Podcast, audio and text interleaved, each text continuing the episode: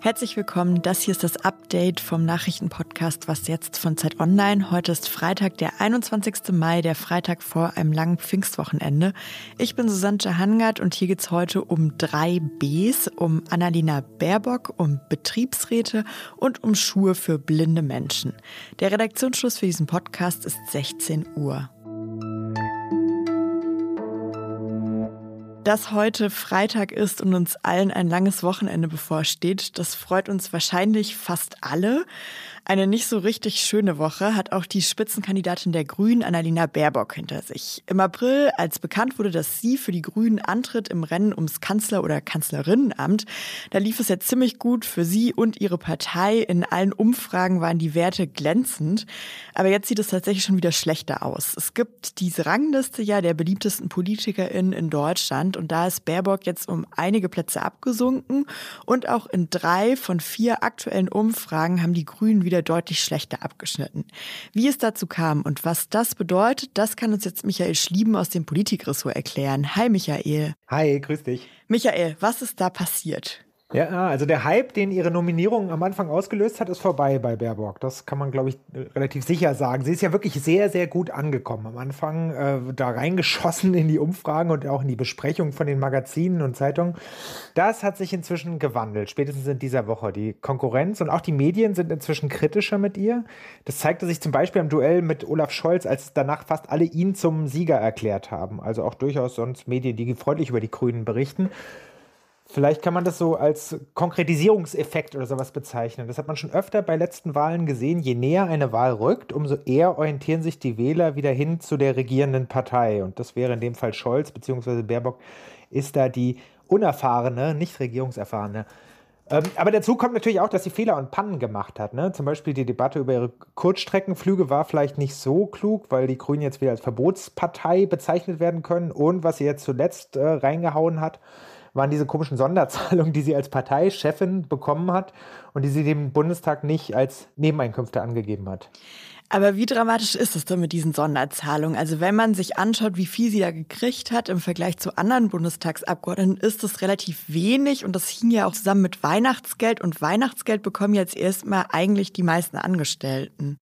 Ja, ja, das stimmt. 25.000 Euro in drei Jahren, das sind nicht mal 1.000 Euro pro Monat. Ähm, die SPD-Chefs, beide bekommen zum Beispiel, um nur um es mal dagegen zu halten, 9.000 Euro pro Monat, obwohl sie auch noch ehemalige Minister und äh, Bundestagsabgeordnete sind. Also ganz gut verdienen, kann man sagen. Also die kriegen wesentlich mehr als die grünen Parteichefs. Und du hast es auch gesagt, also manche andere Bundestagsabgeordnete kriegen bis zu 100.000 Euro locker, mal so nebenher, neben dem eigentlichen Parlamentarierjob. Aber es ist natürlich trotzdem ein Problem äh, für die Grünen und für Baerbock, weil sie es eben nicht bei der Bundestagsverwaltung angegeben hatte. Und die Grünen drängen ja immer so sehr auf Transparenz und haben auch durchaus moralisch hohe Ansprüche. Wenn bei anderen Parteien oder Politikern mal was passiert, legen da den Zeigefinger in die Wunde und können sich jetzt eben nicht wundern, dass das in gewisser Hinsicht auch gegen sie zurückkommt jetzt. Jetzt hast du natürlich auch keine Wahrsagerkugel, aber wie ist denn deine Einschätzung? Also wovon hängt das ab, wie es jetzt für Baerbock und die Grünen weitergeht, je näher wir auf die Bundestagswahl zusteuern? Ja, ja, es ist natürlich nicht ganz leicht vorherzusagen. Also es kommt, glaube ich, schon darauf an, jetzt, wie sie auf diese Phase reagiert, ne? wenn nicht nur Sonnenschein gerade ist, ob sie cool bleibt. Bisher ist ja eigentlich nichts Gravierendes passiert, muss man sagen. Aber viele Politiker machen eigentlich genau dann Fehler oder viele Menschen generell, wenn sie anfangen, sich zu verteidigen und machen es dadurch eigentlich schlimmer als besser. Ähm, für Baerbock ist diese Erfahrung neu und bestimmt nicht angenehm, dass sie jetzt so sehr im Fokus steht. Aber äh, andererseits, so großes Mitleid darf man jetzt auch nicht mit ihr haben. Ne? Die Frau will Kanzlerin werden, das ist das wichtigste Amt der Republik und man kann erwarten, dass sie täglich als mögliche Bundeskanzlerin ähnlich ätzende Kritik auszuhalten hat. Und insofern ist das jetzt auch so ein bisschen eine, eine Testphase. Mal gucken, was sie alles so wegsteckt und wie sie es wegsteckt und ob sie vielleicht sogar gestärkt daraus hervorgeht. Ja, das werden wir dann in den nächsten Wochen sehen. Vielen Dank, Michael. Ja, voll gerne. Und innenpolitisch geht es hier weiter. Der Bundestag hat heute ein neues Gesetz beschlossen, das Betriebsräte-Modernisierungsgesetz. Arbeitsminister Hubertus Heil hat Ende März schon knackig erklärt, was sich hinter diesem etwas sperrigen Namen verbirgt. Mit dem Gesetz wird es zukünftig einfacher werden, Betriebsräte zu gründen. Und das ist der Bundesregierung wichtig, weil heute viel weniger Beschäftigte in Betriebsräten organisiert sind als noch vor ungefähr 20 Jahren. Das hängt aber auch einmal von der Größe der Unternehmen ab. Also vor allem kleine Unternehmen haben oft gar keinen Betriebsrat.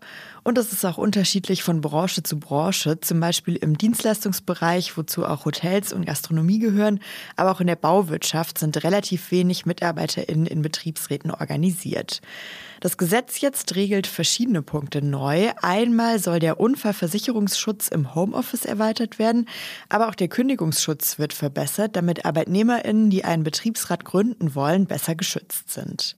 Dieses Gesetz ist also auch eine klare Ansage an Arbeitgeber, die Betriebsratsgründung verhindern wollen. Das sagt der Arbeitsminister Hubertus Heil und auch der Deutsche Gewerkschaftsbund hat dieses neue Gesetz gelobt. Es sei ein wichtiger Schritt.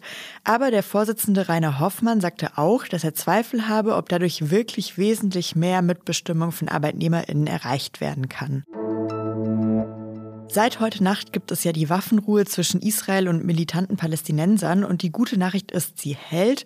Bis jetzt haben beide Seiten diese Waffenruhe respektiert. Allerdings ist es auf dem Tempelberg in Jerusalem erneut zu Auseinandersetzungen zwischen Palästinensern und israelischen Sicherheitskräften gekommen. Laut palästinensischen Rettungskräften mussten 15 Menschen dort medizinisch behandelt werden, nachdem die Polizei unter anderem Gummigeschosse eingesetzt hatte. Die Frage, die jetzt folgt, ist natürlich, wie kann eine dauerhafte Friedenslösung aussehen? Dazu haben sich heute direkt viele zu Wort gemeldet, darunter auch der Sprecher der deutschen Bundesregierung Steffen Seibert. Und schließlich sollte weiter an einem substanziellen politischen Dialog gearbeitet werden. Denn nur eine politische Lösung in Form einer Zwei-Staaten-Lösung vermag die Ursachen der Auseinandersetzung zu beheben. Und dieses Ziel sollten alle weiter im Auge behalten. Die Europäische Union hat dann heute direkt ihre Unterstützung dafür angeboten, daran zu arbeiten, dass es wieder einen politischen Horizont für eine Zwei-Staaten-Lösung gäbe. Und der US-amerikanische Außenminister Anthony Blinken hat angekündigt, dass er bald für Gespräche in die Region reisen wird. Kritische Worte gab es noch vom UN-Hilfswerk für Palästina-Flüchtlinge. Die haben heute vor übertriebenen Hoffnungen nach der Waffenruhe gewarnt, weil diese das eigentliche Problem nicht löse. Es wird wieder ein Krieg ausbrechen, solange die fundamentalen Ursachen nicht angegangen werden. Das sagte der Direktor Matthias Schmale. Was noch? Wir stellen an dieser Stelle ja auch immer wieder schlaue Erfindungen vor, so auch heute. Es gibt nämlich jetzt neue Schuhe, die blinden Menschen das Leben einfacher machen. Wenn man nicht besonders gut sehen oder gar nicht sehen kann und wissen will, was vor einem kommt, dann musste man sich ja bisher auf einen Blindenstock oder auf Vorantasten verlassen.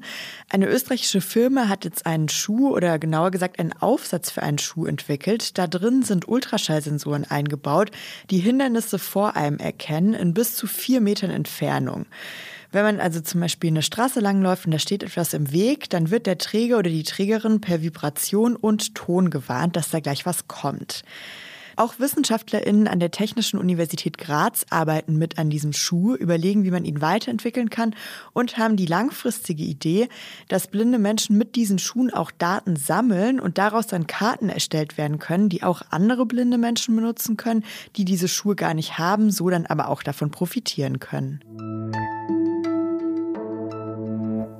Sollte Ihnen an diesem langen Wochenende, was uns jetzt bevorsteht, langweilig werden, habe ich noch zwei Ideen für Sie, wie Sie die Langeweile bekämpfen können. Einmal können Sie auf zeit.de slash festival klicken. Da finden Sie Informationen zum ersten großen Podcast-Festival von Zeit Online und können sich auch direkt dafür anmelden. Das steigt am 20. Juni rein digital.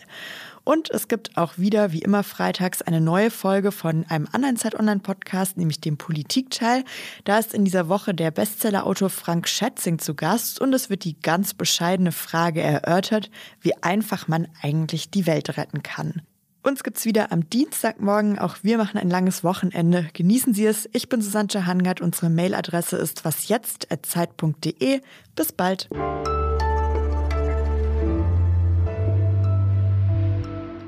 Man darf jetzt in Brandenburg wieder zelten und Ferienwohnungen besuchen und ich habe meine drei Kinder, werde ich einpacken und mal endlich wieder hier Berlin verlassen. Ich freue mich schon voll drauf.